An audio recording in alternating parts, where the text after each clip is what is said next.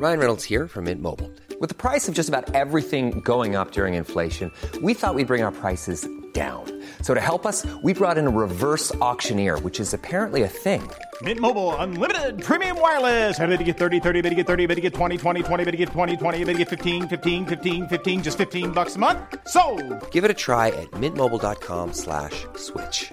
$45 upfront for three months plus taxes and fees. Promo for new customers for limited time. Unlimited more than 40 gigabytes per month. Slows. Full terms at mintmobile.com. Quand je serai grande, je serai astronaute. Moi, quand je serai grande, je serai actrice. Astronaute. Moi, quand je serai grande, je serai actrice.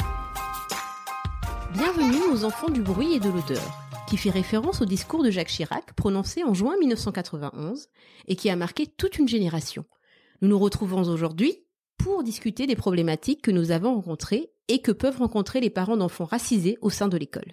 L'école reflète la société. Les enjeux que nous rencontrons sur les questions raciales se jouent également au quotidien au sein du milieu scolaire de nos enfants. Le racisme, les stéréotypes, les discriminations sont des sujets auxquels ils peuvent être confrontés dès leur plus jeune âge. L'isolement, les doutes que nous avons en tant que parents nous empêchent de trouver les mots, les gestes, l'attitude à adopter face au corps enseignant afin de protéger nos enfants. Ce podcast est avant tout une façon de réhabiliter notre parole en tant que parents, afin de rendre audibles les voix, les vécus, les réalités qu'enfants et parents racisés vivent tout au long du parcours scolaire. Parce que le racisme n'est pas qu'une affaire d'adultes, nous avons voulu prendre le problème dès la racine, car c'est par une meilleure reconnaissance de leurs identités que nos enfants pourront devenir des citoyens reconnus et libres, fiers de leurs ambitions professionnelles demain. Quand je serai grande, je serai astronaute. Quand je serai grande, je. Salut Jenny Salut Ça va Ça va et toi Ouais, très bien. Bah écoute, on est super content de te recevoir aujourd'hui sur le podcast Les enfants du bruit et de l'odeur. Merci à toi euh, pour cet honneur. C'est moi qui suis honoré. Merci. Je te laisse te présenter un petit peu pour expliquer aux personnes qui écoutent qui tu es. Alors, je m'appelle Lenny Bunga, je suis un humoriste panafricain. J'ai 32 ans et je suis né ici à Paris, mais j'ai grandi à Nice, donc j'ai bougé un peu partout en France en vrai. Pourquoi tu es revenu sur Paris? Parce que quand tu veux faire de l'humour euh, en France, faut forcément monter sur la capitale, parce que tout le réseau se fait ici euh, sur la capitale, à moins que tu veux faire une, une- À Nice. une, une carrière à Nice comme euh, comme Mado la niçoise. Et, euh, et voilà, non, je voulais remonter. Puis même Paris, ça a toujours été un peu ma ville de cœur pour le coup. J'ai toujours dit si je devais vivre quelque part en France, ce serait à Paris, et si je devais vivre euh, autre part qu'à Paris, ça serait hors de la France, c'est sûr. Et, et où, justement? Afrique, c'est sûr. Mais Ouais. où encore, je sais pas. C'est pour ça pas. que je me je me fixe l'idée de me faire euh, un pays par euh, par an, au moins un ou deux pays par an, et à la fin, quand j'aurai choisi ma destination, ça sera là où je me poserai. Pas forcément au Congo, parce que tout le monde se dit ah t'es originaire du Congo, tu vas finir là-bas. Pas forcément. forcément. Non, c'est l'endroit où je me sentirais le mieux, je pense. Mais D'accord. en Afrique. Bah, tu vas pouvoir demander à Sandy euh, d'Aben Africa Ouais. de, te, de te guider en même temps. bon, alors je voulais savoir un petit peu toi, en fait, ton enfance, ça s'est passé comment? Figure-toi que l'enfance, ça s'est plutôt bien passé. C'est plus en grandissant que ça s'est un peu tendu, mais euh, l'enfance, moi j'ai grandi. euh, je dis, je suis né ici, mais après j'ai grandi dans le nord, en Picardie, dans un tout petit village de 200 habitants. Waouh. à 80 km de Camini, donc non, ce n'est pas mon Camini. euh, on... bah, enfant, je pense, quand on arrivé, peut-être j'étais trop petit pour comprendre, mais on n'a jamais eu de racisme. On D'accord. Enfin, on a été très ouvert. Je pense que mon père, euh, quand il est arrivé dans ce village, il a dit, euh, ok, il faut qu'on se fasse un maximum de gens reconnaissants qui peuvent être de notre côté, tu Ouais. vois. Et euh, non, en fait, il est parti, il a joué un match de foot avec les, les anciens du village. Bah, le foot, ça. Et ils l'ont, ouais, ils l'ont tout de suite accepté, et ils nous ont tout de suite accepté, quoi. C'était vraiment très très cool. Euh, des fois, t'entendais quelques mots. hein. Mhm. Forcément, je pense que t'es à la campagne, Mhm. euh, tu connais les enfants, ils, disent- ils répètent beaucoup ce que disent leurs parents. Ils vont pas forcément, ils vont te dire des choses, mais ils ne savent même pas ce que ça veut dire. Oui, bien sûr. Donc ça va être beaucoup du, on m'a dit ça, donc faut que je dise ça. Mhm. Et, euh, mais non, on n'a jamais eu trop de racisme euh, frontal, en tout cas, à Milancourt. C'est le D'accord. nom du village. Donc tout s'est bien passé dans ton petit village à côté de ça. Après, on est parti à Nice. Ouais. À Nice, voilà, c'est là que ça c'est un peu plus, bah, quand tu arrives dans une grande ville, Mhm. Euh, en plus, Nice. Moi, je me souviens quand on arrivait euh, à Nice, faut savoir que peut-être une ou deux décennies avant, les Noirs à Nice étaient persona non grata, c'est-à-dire qu'ils n'avaient pas le droit d'entrer euh, sur le territoire niçois. D'accord, ça je savais pas du tout. Euh, Tu vois, tu, euh, en- en- les Noirs n'avaient pas le droit de rentrer sur. Ouais, moi aussi, j'ai appris ça, j'ai fait. On me dit ouais, il y a encore euh, peut-être je, moi, je suis arrivé dans les années 90, ouais, on m'a pris ça dans les années 90, donc ouais, c'était ouais, 20 ans, comme ça, un peu avant.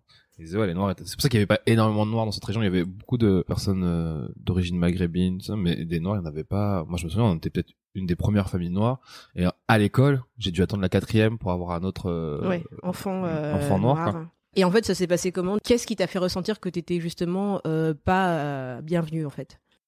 Quand j'étais au CE2, je crois, ouais, c'est ça, au CE2. Mhm.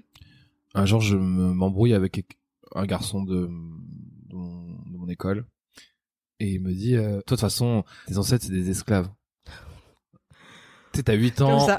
et c'est fou parce que tout ce qu'on t'a appris depuis que t'es tout petit c'est ça ouais, Donc, non euh, mais c'est vrai. dans ta tête c'est bah Ouais, qu'est-ce que tu peux répondre à ça quoi? Je- j'étais dépité je dis Ouais. qu'est-ce que je peux? À midi je suis rentré chez moi j'ai je suis parti voir mon père je lui ai tout expliqué je dis ouais il a dit qu'on était des esclaves et tout et mon père m'a dit euh, dis-lui que le premier homme sur terre c'est un noir et que lui Mm. n'est qu'une photocopie Mhm. Euh, je te dis, à 14h, je suis, je suis revenu. Et toi là Viens ici Photocopie Viens ici Et même lui, je pense qu'après, il est même pas tilté, il a fait de quoi tu me parles? Ouais, voilà. C'était trois heures après. Ouais, donc, ouais, le gars bien sûr, il était déjà passé à autre chose quoi. il était déjà en train d'insulter d'autres personnes. Donc, euh, donc ouais, je crois que c'était la première fois où c'est bah, wow. Ouais. Tu sais, j'avais rien à répondre alors que d'habitude, j'ai Elle bien est parti, sûr. c'est parti. Mm. Mais euh, là, j'avais rien à répondre quoi. Et c'est ça aussi le plus dur en fait, c'est de ne pas ah pouvoir oui, c'est- répondre, c'est qu'il y a un espèce c'est d'électrochoc et t'as plus, tu peux même plus parler quoi. Ouais, c'est chaud, t'es là genre ah, tu m'as eu. Ouais. Et, et ça reste, hein, tu vois, Mais parce que là reste, aujourd'hui, je sais pas l'âge que tu as, je vais pas te le demander parce qu'il y a des gens qui veulent pas- 32, je m'en Ah, fous. ça va. J'assume à totalement. C'est un petit jeune en fait.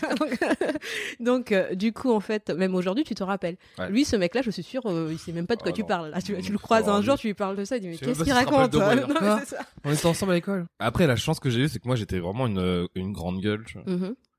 J'étais une grande gueule et euh, j'aimais bien me battre aussi quand j'étais petit. Mhm. donc. Donc du je coup, pense tu que t'es- ouais, ouais, ça, ça s'est très vite réglé. quoi. Bah, c'est très chaud que ça se règle par la violence, mais Mhm. ça s'est très vite réglé. Et euh, et après, je pense que ouais, je, genre, je, je pense que j'étais tellement une grande gueule, que j'ouvrais tellement de bouche, que j'avais tellement de répartie que les gens m'ont très vite. Euh, ah, faut pas le faire chier. lui. Mhm. Tu sais, on habitait dans des quartiers assez euh, assez aisés Mhm. quand j'étais petit. Et le seul problème qu'on avait avec mon petit frère, c'est que quand on rentrait de l'école, euh, bah, on se faisait toujours contrôler. Quoi. Ouais. Parce que dans leur tête, c'était que font deux noirs dans ces quartiers-là. Non mais tout à fait. T'avais pas ta place euh, Ah dans l'espace urbain là, c'était pas on bon. faisait on rentre, je me souviens toute ma vie, un jour, on rentre avec no- notre vélo. Hop, voiture de police, mettre sur le côté. Il a acquis le vélo Bah, il est à nous. Mm. Qu'est-ce que vous faites ici? Bah, on habite ici. Et du coup, toi, tu, tu le sentais comment le Bah, fait d'être toujours euh, quand on te demandait toujours de te Bah, au début, nous, c'était en mode genre, bah, ça doit arriver à tout le monde, Mhm, tu vois. mhm. Pourquoi que nous euh, Mhm. C'est un jour, on a dit à mon père, ouais, on rentre chaque fois qu'on rentre de l'école ou chaque fois qu'on rentre euh, du parc, on se fait contrôler. Et on, tu vois, genre, Non mais c'est sûr. Et mon père, il me dit, bah, en gros, il a essayé de nous expliquer un peu avec ses mots, tu vois, en mode, euh, bah, que c'était pas facile, que ça allait pas être facile et que, bah, c'est pas grave, qu'il fallait soit répondre normalement, soit. Après, mon père m'a toujours dit, euh, enfin, nous a toujours dit à, à tous ses enfants, tout sauf la prison. Mais c'est bizarre hein. Ouais, mais je pense qu'il le sentait, hein. Je pense Mm. que, moi, j'avais une théorie, tu me dis ce que t'en penses. Ouais. J'avais une théorie sur les coups. Tu sais, quand, on- non mais, sur les coups. Ah, sur les parents, sur Ah les ouais, quoi ouais, sur les parents. tu sais, tu parles à n'importe quel descendant d'afro ou, ou maghrébin, il va tous, on va tous te dire, tu sais, c'est comme si tu avais dit qui respire? Qui s'est pris des coups, tout le monde va lever la main, tu vois. Et mais, ça va être dur de dire ça maintenant, mais, Mhm. tu sais, aujourd'hui, moi, je trouve pas ça choquant. Mhm. Parce qu'aujourd'hui, on peut encore en parler. Tu vois, avec des potes, on en rigole. Quand ta mère, elle courait après toi avec la, la baguette? tu vois, on en rigole. Et quand j'étais petit, je me demandais toujours pourquoi, euh, pourquoi, ce- pourquoi cette Mhm. violence? Mhm. alors que c'est censé être nos parents. Et un jour, euh, mon père m'a sorti une phrase, il m'a dit, euh, euh, je préfère que ce soit moi qui te ramène plutôt que la police.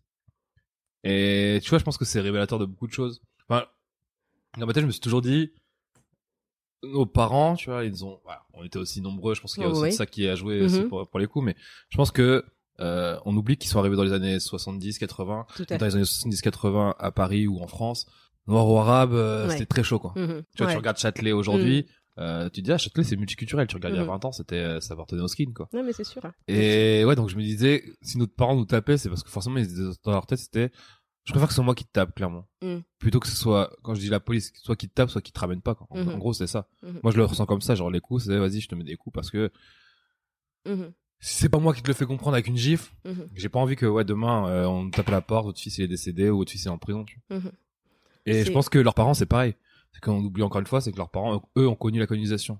Donc c'était en mode genre, on va te trancher la main, on va te trancher Mm. la langue, on va te trancher la tête. Ah, T'as pas envie de mettre une claque à ton fils pour te dise, eh, tu regarde ce qui se passe. Mm. C'est tellement violent en fait que t'es obligé d'utiliser une autre violence pour le, lui ouvrir les yeux. tellement ça. Et je pense que c'est pareil pour les parents de nos grands-parents. Mm. C'est qu'eux, ils ont vécu l'esclavage en, pleine face. Donc c'est en mode genre, eh, nous, on nous a- eux, ils ont, on leur- ils ont entendu d'histoires de personnes qui disparaissaient, qui se faisaient Mm. enlever par des blancs. C'est normal, tu mets une tarte à ta gosse pour dire, Mm. eh, t'enfuis pas là, là. Mm. Sinon, je vais pas te retrouver. Alors moi, ma théorie sur ça, c'est plutôt dans le sens où en fait, ils ont été tellement habitués à être tapés, euh, justement, euh, matés euh, par des sévices corporels, qu'en fait, ça a créé une espèce de, de, de transmission de la violence. Ouais, c'est ça. Donc euh, c'est vrai que, euh, mais il y avait aussi une espèce de fatigue psychologique. euh, bon, toi, ça va parce que tu étais peut-être dans des beaux quartiers, tu vois, Ulrich, c'est pareil. Mais euh, ma mère, elle était femme de ménage, euh, elle faisait je ne sais combien de chambres par jour, elle perdait épuisant. 10 kilos. Quand je rentrais, elle avait juste besoin de, de, de repos. Moi, je suis mère aujourd'hui, je sais même pas comment elle a tenu, en fait. Vous étiez combien euh, Bah, nous, on n'était que deux, mais elle Voilà. était femme seule, tu vois. Ouais, je. Et euh, franchement, Ouais. euh, ça. Aujourd'hui, je me dis, mais ma mère, elle a eu une vie, elle s'est sacrifiée, clairement. Sa ah, vie, mais c'est tout, une vie de nos parents, vrai, nos parents, c'est des sacrifices. Hein. Mm. Ma mère, je vois, c'est clairement ça. Ouais, moi, j'ai ce truc de me dire, comme je- nous, on était six, tu vois. Mhm. Je pense que tu peux expliquer une chose à un enfant, deux enfants. Ah si, c'est très chaud. Ouais. Et je pense qu'à un moment, la claque va très vite, quoi. mais après, tapez pas vos enfants. Hein. Faites-le. ah là, regarde-le lui. non, non, non, moi, je suis contre. euh, Regardez, on n'est pas mort. On n'est pas mort. Ouais, c'est ce, qui, ce qui nous tue pas nous rend plus forts, c'est ça. Donc non. Et euh, du coup, en fait, avec tes frères et sœurs euh, et tes parents, ça se passait comment avec l'école? Par exemple, toi, quand tu re- ren- revenais de l'école, si t'avais fait une bêtise ou si comment comment ils le prenaient tes parents? Moi, le truc, c'est qu'on était six, tu vois. Hmm. Et la chance que j'ai eue, c'est que j'étais le moins pire des six. Et t'étais dans quel T'étais le cadet T'étais non, euh, je suis le premier des garçons, mais il y a trois filles avant moi. D'accord. Moi, j'ai, ouais, moi, mon truc, c'était, je me disais, vas-y, mes parents ont déjà assez de problèmes avec mes autres Mhm. frères et sœurs. Essaie de moins concentrer. Donc, tout ce que je faisais, c'était forcément Mhm. moins catastrophique comparé à ce qui se passait à côté. Donc, ça va, tu vois. Je me faisais oublier, c'était ma technique. Je fais- Fais-toi oublier. partout, partout que ce soit avec mes grands-parents, pareil, mes grands-parents. Euh, ma, gr- ma grand-mère du côté de la Réunion, on est parti la voir une fois à la Réunion avec euh, mon- ma- une de mes grandes sœurs et mon petit frère, qui est généralement. Et eux, eux, ils se sont pris des raclés de ouf. Et comme je me disais, ils sont plus infernales que moi. Si je reste un des cas en dessous, je pense Ça que va, je vais pas. Je pense que je vais passer crème. Et je suis passé crème, je suis devenu l'enfant préféré de ma mamie. Comment il est content, ça se voit. Je pense qu'il y a ce truc de, ouais, je... euh, mes parents ont déjà ces problèmes, je pense qu'ils leur ramener, Mm. leur ramener des problèmes, tu vois. Comment ils font? Surtout ma mère, parce que mon père, elle travaillait et tout, mais Mhm. ma mère, je me disais, waouh. Enfin, je dis ma mère, mon père aussi, hein. Ma mère est tombée malade quand, euh, quand j'étais petit. Mhm. Et c'est mon père qui nous a gardé, il a arrêté son travail, il nous a gardé, enfin. euh, je pense qu'on a une certaine image de, enfin, Oui, des beaucoup, de- du euh, père noir qui va s'en Mhm. aller très. Moi, mon père, sur le coup, euh, ouais, il s'est donné pendant plusieurs années. Quand ma mère était à l'hôpital, mhm. euh, il, nous a- il nous ramenait à l'école. Là, j'ai toujours dit à mon père, on peut dire tout ce qu'on veut sur lui, euh, je le respecte à mort pour ça. Mhm. Tu sais, c'est comme nos, nos parents, nos grands-parents. Souvent, on pense qu'ils sont, je prends pour nos parents, Mhm. qui sont éternels. On leur pose pas de questions parce que c'est nos parents et, ils sont censés être acquis. Tu vois. Mhm. Mais je pense que moi, il y a plein de choses que j'ai appris sur ma famille qui font que je comprends plus certaines choses sur moi. Mhm. Pourquoi? Parce que bah j'ai posé énormément de questions à ma mère, j'ai posé énormément de questions à mon père, et que bah en posant ces questions, bah ça a décanté plein de choses. Ça a fait bah ah ok donc là je comprends pourquoi je suis comme ça ou ah je comprends pourquoi ça nous a. ça ça nous est arrivé. Et c'est pour ça que je pense qu'il faut absolument énormément parler à nos parents. Quoi. Mhm. Ne pas se dire que c'est nos acquis qui seront là quand on sera vieux, c'est Mhm. ça n'existe pas ça. La vie peut être très euh, brutale Mhm. quoi. Bien sûr. Ah ouais, euh, mais la chance que j'ai, moi, j'avais pour le coup euh, euh, des parents assez euh, new school dans leur tête. Tu vois. Mhm. C'était assez, ouais, c'était assez jeune dans leur tête. Et euh, du coup, bah, mon père m'a toujours très, très vite parlé comme un, pas un pote, mais en mode genre, euh, ouais, prends tes responsabilités quoi. Mhm. Il m'a toujours parlé, il m'a dit, moi je suis un homme, t'es un homme, maintenant on parle entre hommes. Mhm. Ça, cette phrase, euh, ça, pour moi, ça a toujours été plus facile de parler avec mon père pour dire, tu m'as toujours dit qu'on devait parler comme des hommes, j'installais le truc, tu vois. Mhm. Euh, donc ouais, j'ai eu cette chance de pouvoir parler énormément. Après, ma mère, j'ai parlé énormément avec elle parce que bah, la situation a fait que ouais, j'ai voulu et qu'il fallait, tu vois. Mais euh... mais je regrette pas quoi. Parce que j'ai appris énormément de choses. Et ça règle beaucoup de problèmes. Je te jure que des... on le voit pas, hein. mais des fois, tous on doit vraiment faire l'effort de parler plus à nos parents. Et euh, vous verrez qu'il y a plein de problèmes qui vont se qui vont se résoudre parce que euh, c'était juste ça qui manquait quoi, une discussion euh, entre adultes. La transmission. C'est ça. Et euh, du coup, c'est quoi ton parcours scolaire? Ah, quelle catastrophe. Mais c'est simple, si on m'avait dit à 16 ans tu peux arrêter l'école, je l'aurais je l'aurais fait. D'accord. Moi, dans ma tête, l'école, c'était pas un... J'ai jamais vu l'école comme... comme quelque chose où tu peux venir apprendre ou... Moi, dans ma tête, c'était juste... L'école, c'était un grand parc d'attraction où je venais Mhm. voir mes potes et point quoi. Et pourquoi ça? Pourquoi ça? Euh... Déjà parce que j'ai su très vite ce que je voulais faire. Mhm. Je savais que je voulais faire du théâtre, de la comédie. Des De- petits. Depuis l'âge de 7 ans, je sais ce, que, ce que je veux faire exactement. Et euh, donc, euh, je me disais, est-ce que ça sera quelque chose d'école Et du coup, je me suis mis à choisir mes matières. Ça, c'est Mhm. horrible, tu vois. C'est quoi? Non, mais c'est vrai. Tout ce qui était littéraire, français, histoire, ça, j'ai kiffé. Mhm. Peut-être tu nou- enfin tu nourris ton ton, ton cerveau de, de plein de choses, de plein d'histoires. Donc je, je- le français et l'histoire, ouais, j'adorais. Ah, ouais, parce que ouais, l'histoire c'était compliqué, ouais, comme euh, quand même à Ouais, l'école. mais c'est fou, quand t'es petit, et bah, tu le vois pas. tu- Ouais. Et les matières comme les maths, je- non, c'était pas ton truc. c'était horrible, quoi. Je détestais ça, je, je, je ne comprenais pas. Je dis, attends, on sait compter, ce qu'il nous faut, quoi. suffit. je crois pas que j'aurais besoin du, du théorème de Pythagore dans ma vie. Vraiment, je... Et maintenant, je regrette. Mhm. Maintenant, je regrette euh, pour les maths parce que les maths, euh, je sais que maintenant, enfin, que maintenant. Une fois adulte, quoi. Donc, euh, je veux pas me remettre à tout retravailler, tout ça. Mhm. Mais les maths sont, c'est un langage, quoi. Mm. C'est un langage qui est partout, qui est présent partout. Et, on, et, et là, je, je- c'est que maintenant que je commence à regretter de me dire, putain, les maths, j'aurais dû vraiment me mettre à fond dedans parce que c'est un langage, je suis très égypte antique. Oui, vas-y. Dans l'égypte antique, c'est fou le, les traces mathématiques qu'ils nous ont laissées, quoi. Mhm. Et quand je dis que c'est un langage, c'est que c'est vraiment là, que nous, on n'arrive pas à le lire, mais qu'on Mhm. on pourrait régler tellement de choses si on était vraiment calé en maths, quoi. D'accord. Ah, moi, je suis persuadé que le monde, euh, alors on appelle le comme vous voulez, Dieu le Tout-Puissant, Mhm. là, euh, comme vous voulez. Mais je suis persuadé que c'est un très très très très grand mathématicien et qu'il a tout fait sur la base des maths, que tout est n'est qu'une question de maths en fait. Tout ce qu'on vit, c'est pour moi, hein, c'est juste des grands problèmes, tu vois. Genre comme si on te disait à un point A, à un point B, on se demande comment les Égyptiens ont, Oui, on construit. construit euh, ces, ces merveilles, ou on se demande même comment ils ont réussi à découvrir, bah, comme je disais, mhm. le mètre, le Mhm. décimètre, le centimètre, Mhm. avant, av- bien avant nous, tu vois. Bah, c'est juste que les gens ont compris que bah sur Terre tout est maths et que avec une goutte d'eau, Mhm. bah, ils ont réussi à sortir le centimètre. Mhm. Comment se fait-il que ce langage est accessible à certains? Moi, je vois tout sous, sous une époque kémite. Autant de l'Égypte antique, euh, les maths, c'était pas un truc donné à tout le monde. C'est vraiment l'élite de l'élite, quand c'était les prêtres, c'était les architectes. Bah, ils se sont transmis un truc entre l'élite et voilà. Aujourd'hui, c'est c'est pas aujourd'hui c'est la même. Pas non, je dis pas qu'aujourd'hui c'est la même parce qu'aujourd'hui c'est vraiment accessible à tout le monde. Tu vas à l'école, on t'offre la base, tu vois, au moins la base. Après, c'est à toi de chercher euh, si tu veux aller plus loin, si tu veux découvrir plus de choses. Tu vois, Mais pense. après, en même temps, l'école, euh, enfin, je sais pas si je veux être scientifique, euh, par exemple, pour, pour certaines personnes, c'est pas si évident et c'est pas si facile. Donc, ça reste quand même un, un parcours d'élite. Ça veut dire que des gens comme toi et moi, normalement, au sein de l'école, euh, arrivé à un certain temps, on est orienté vers la professionnalisation. Donc, ça reste quand même une élite pour pouvoir avoir des, des études supérieures en mathématiques, en sciences. euh, donc, c'est quand même, c'est dans ce sens-là où je te disais. euh, Que ça reste élitiste. Euh, mm, moi, je sais pas. Oui, on nous oriente.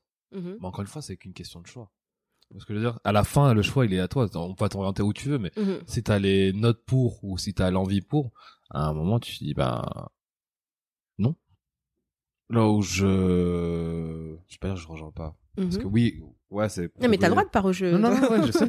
mais je sais que c'est, enfin, oui, c'est prouvé qu'on nous a, pas beaucoup, on nous a envoyé dans des, dans des filières qui étaient forcément pas les nôtres. Moi, je te dis, à l'école, j'ai jamais, euh, si je pouvais arrêter à 16 ans, j'aurais arrêté à 16 ans, quoi. J'ai Mhm. continué parce que mon père était derrière moi et qui m'a dit, je vais te chicoter si tu pas, mais encore une fois, moi, je pense que toute une, enfin, c'est très bête, hein, mais toute une, pas qu'une question de choix. Mhm. Parce que je pense aussi que ton entourage fait que, je sais pas si tu vois, mais quand on est petit, on veut tous faire des métiers un peu bizarres. Ouais. non, mais il y en a qui ont des métiers, par contre, qui sont un peu plus réalisables. Mhm. Moi, je me souviens, quand j'étais petit, avant de vouloir faire du théâtre, je voulais faire, euh, je voulais être soit paléontologue, soit océan- océanographe. D'accord. Et en vrai, c'est, on doit te motiver. On doit te dire, ah, c'est ça que tu veux faire. Moi, voilà ce qu'on m'a dit.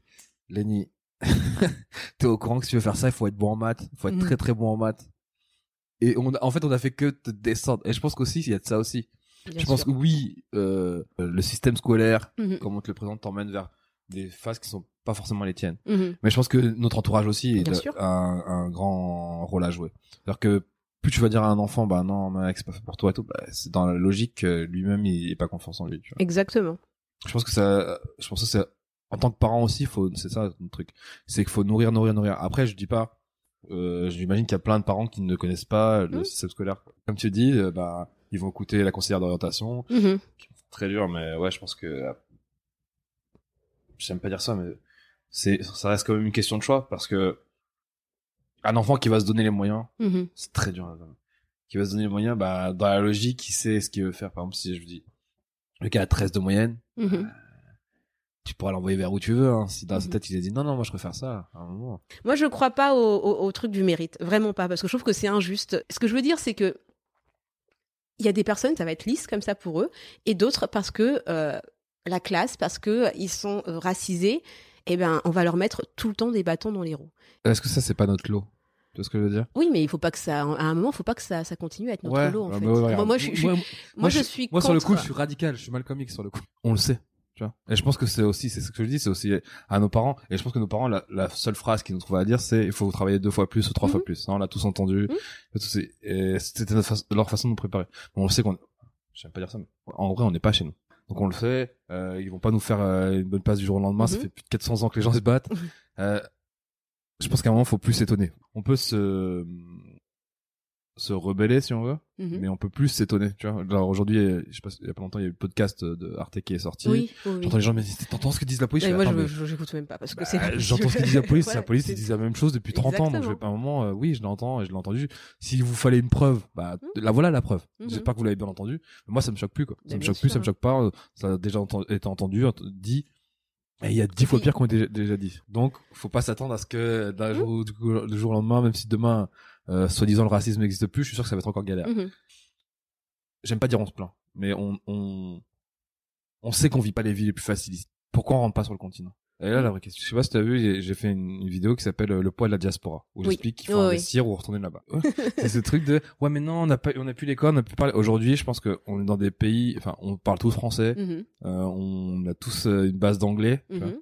et l'Afrique, c'est que ça. Mhm. C'est français ou anglais. Après, si tu veux vraiment en- t'enfoncer dans, dans le pays, oui, il va falloir commencer à parler les langues parce que ça va Mhm. plus galère, mais français-anglais, je pense que c'est, euh, c'est la base internationale. euh, En tout cas, en Afrique, c'est ça, quoi. 14 pays parlent français, euh, 36 parlent anglais. Enfin, à un moment, si, si tu veux, tu peux, et je pense que les stéréotypes qu'on nous a mis dans la tête, encore une fois, c'est à nous de les casser et de se dire, euh, en gros, moi, je me dis, tout est à faire là-bas. C'est pas, un- tout est nouveau. Mhm. Tu vois, c'est-à-dire que tu pourrais demain euh, te dire, je viens de faire une pizzeria. Tu Mhm. vas là-bas et bah tu vas être la première pizzeria. Et c'est sûr que les gens vont venir manger parce que c'est nouveau. C'est à nous de venir là-bas et de se dire, je ne suis pas euh, Lenny, l'Européen, euh, qui revient avec tout son savoir. Mhm. Non, je suis Lenny, le descendant d'Africain, qui a appris des trucs hors d'Europe, qui vient apporter sa contribution en fait. Moi, je pense qu'on, je sais pas si c'est voulu, pas voulu, mais si on est, si nos parents, si on est tous partis, je pense que c'est juste histoire de de d'amasser un maximum de connaissances et de rentrer. C'est trop bête, hein. Mais j'en suis persuadé que, alors je sais pas si c'est mystique ou comme ça, Mhm. que qu'on soit parti de gré ou de force qu'on nous a emmené, je suis sûr que c'est juste en magazine, en magazine, en magazine. Une fois que t'as assez emmagasiné, reviens. Tu vois? Et quand je dis que tout est à faire, c'est qu'ici on vit euh, pour aller un SMIC Mhm. où on va, on va se casser le cul à faire des crédits euh, Mhm. qui qui risquent euh, de nous être enlevés à un moment donné à un autre parce qu'on n'aura pas assez réglé ou Mhm. alors que pour les, les mêmes sommes là-bas on serait vraiment comme des rois quoi. Donc je pense que c'est à nous un de de casser cette peur qui est en nous aussi de se dire euh, ouais mais l'Afrique je connais pas trop parce qu'on Mhm. m'a dit que c'était comme ça. Mec déplace-toi. Ne serait-ce que pour aller en vacances déplace-toi parce que tu vas rater peut-être les meilleures phases de ta vie. Et tu vas vivre une vie. Moi je reviens de là là. Avant Mhm. le confinement j'étais au Gabon au Cameroun. D'accord. Je me suis dit mais qu'est-ce que je fous en France quoi? Mhm. qu'est-ce que je suis en train de me prendre la tête avec l'histoire de racisme de là-bas? Y a c'est ouf hein, le nombre de français de libanais qu'il y a Oui, là-bas sûr, hein. et tu te dis attends eux ils ont totalement compris le truc Mhm. qu'est-ce que nous on n'a pas compris? On, on est né ici tout mais je pense qu'il y a aussi cette chaîne mentale cette espèce d'aliénation qui fait que oui mais si je sors de la France je ne pourrais plus rien faire Mhm. ou je serais perdu je serais eh on a compris c'est ton pays d'a- d'accroche Mm. mais mec casse casse casse ces chaînes et, et va voir par toi-même tu verras que tu veux tu même nous même on va se dire mais mec ça fait 30 ans que je suis en France mais pourquoi j'ai perdu mon temps quoi? Donc toi, tu, tu prônes euh, le Ah, moi, retour. pour- euh, moi, le moi, retour moi, je sur le continent. moi je t'explique mon plan d'action de ma vie Explique-moi. Je t'explique. là je ramasse un maximum de Mm. blé eh faites Mm. comme moi je, vous dis ramasse un maximum de blé une fois que c'est bon Ouais. c'est sûr que je me verrai plus en France je vais pas me prendre la tête à, à Mhm. toujours devoir me justifier de ouais c'est mon pays eh, qu'à un moment tu Non, non, mais ouais. À la jeune génération. Ouais, Alors, qu'est-ce que tu pourrais leur donner comme conseil, justement? Rentrez chez vous Non, mais là, on va croire que tu fais le discours euh, du Front Rentrez. National. Rentrez chez vous. Euh, si j'avais des conseils à donner à la jeune génération Mhm. Euh, plongez-vous dans votre histoire quoi. Mm. Comme je l'ai dit, l'histoire a les réponses de, de- des problèmes de- actuels. Mhm. Tous nos problèmes actuels ont leur réponse dans l'histoire. C'est maintenant, c'est est-ce que tu as la foi pour aller les chercher Mm. ou est-ce que tu, comme tout le monde, tu veux faire bon bah, eh ben, c'est la vie. Hein. Mhm. À un moment, euh, regarde, ça fait depuis les années 60, 70 que nos parents ils se battent contre le racisme ici. euh, Mm. Nous aussi, à un moment, genre, eh, c'est bon, tu veux pas comprendre, va te faire foutre. quoi. Non, mais c'est ça, c'est épuisant au bout d'un moment. Ouais. Donc, euh, C'est, bon quoi. mm. Puis même, je- moi, je suis, enfin, je suis pas pour ce truc de essayer de que l'autre nous comprenne. Mhm. Tu vois ce que je veux dire? Oui, non, je comprends. Eh, On a essayé toute notre vie, c'est bon quoi. Oui, oui. Tu veux Oui, pas c'est vrai que ça, c'est Ah ouais. c'est en boucle en fait. Ah ouais, moi je suis pas. Non non, il y a pas de. Oui, mais il faut leur faire comprendre. Oui, mais. Eh. Mm. Non, puis On il y, a en des- il y a 2020, des il y a livres, il y a, il y a Internet, il y a plein de choses. À un euh, moment, s'il veut pas comprendre, c'est qu'il est Mm. vraiment con quoi. Mm. Et justement, euh, pour la jeune génération, ce qui est bien en fait avec euh, tes vidéos, c'est que tu l'expliques de façon quand même euh, super drôle, euh, avec ton petit. du coup, les, les. Tu sais ce que c'est ça? C'est pas Colanta quand Si. même. non. Tu regardes le générique un jour, je voyais, et c'est très bête, hein, mais. Tu vois, la France. Ouais. Genre, c'est ouais. la jungle, c'est bon. Mm. Et voilà. Bah écoute, euh, en tout cas, c'est super de nous avoir accueillis et puis euh, on va continuer à, à te suivre, à t'écouter parce qu'on apprend des choses importantes. Merci. C'est important d'aller euh, chercher des livres, d'aller chercher des vidéos, d'aller se renseigner même sur Internet, Ouais. euh, vérifier les sources quand même sur Internet parfois. Mais voilà, c'est important de se plonger dans son histoire. Et euh, peut-être que tu nous feras un podcast de l'histoire aussi, à ta façon. Euh, possible. Là, j'ai peut-être d'autres trucs en tête, mais euh, j'aimerais bien inviter des gens. Non, mais je, je pense que notre diaspora, elle, elle- la chance qu'elle a, c'est qu'elle a encore beaucoup de de gens qui sont encore présents et vivants pour nous Mhm. raconter certaines choses. Tu vois. Tout à fait. Et je pense qu'il faut en profiter maintenant. Et D'accord. Bah écoute, je te remercie encore une fois. Merci et à puis, toi. euh, est-ce qu'il faut laisser un dernier message? Vas-y, laisse-nous un petit message. Mais moi j'ai un message. Euh, en ce moment, on voit tous euh, ce- la période dans laquelle on vit euh, avec George Floyd, Adama, tout ça. Enfin, on, on le sent quoi, il y a un truc dans Mm. l'air. Et je pense qu'il faut faire très attention. Mm. Pourquoi faut faire très attention?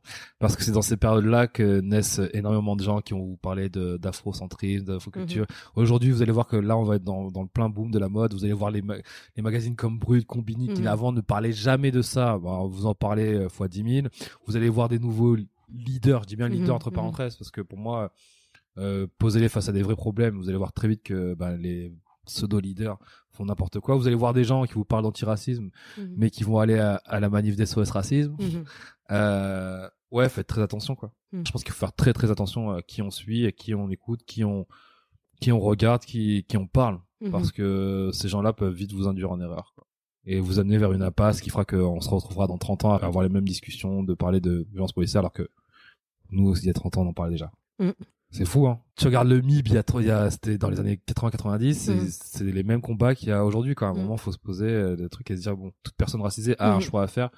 Et je pense que suivre énormément de personnes, c'est bien, mais suivre les bonnes personnes, c'est mieux, quoi. C'est mon seul message de fin. Très Faites bien. attention. Merci beaucoup, Léna. Merci à toi. Merci. Alors, si vous avez aimé cet épisode, comme d'habitude, n'hésitez pas à nous mettre 5 petites étoiles, 5 étoiles sur Apple Podcast et à nous soutenir en partageant au maximum autour de vous. Vous pouvez aussi nous laisser des messages sur notre adresse mail, les enfants du bruit et de l'odeur, gmail.com. Et comme dirait Ulrich, au revoir les amis Moi, quand je serai grande, je serai actrice. Even when we're on a budget, we still deserve nice things. Quince is a place to scoop up stunning high-end goods for 50 to 80% less than similar brands. They have buttery soft cashmere sweaters starting at $50, luxurious Italian leather bags, and so much more. Plus, Quince only works with factories that use safe, ethical, and responsible manufacturing. Get the high-end goods you'll love without the high price tag with Quince. Go to quince.com slash style for free shipping and 365-day returns.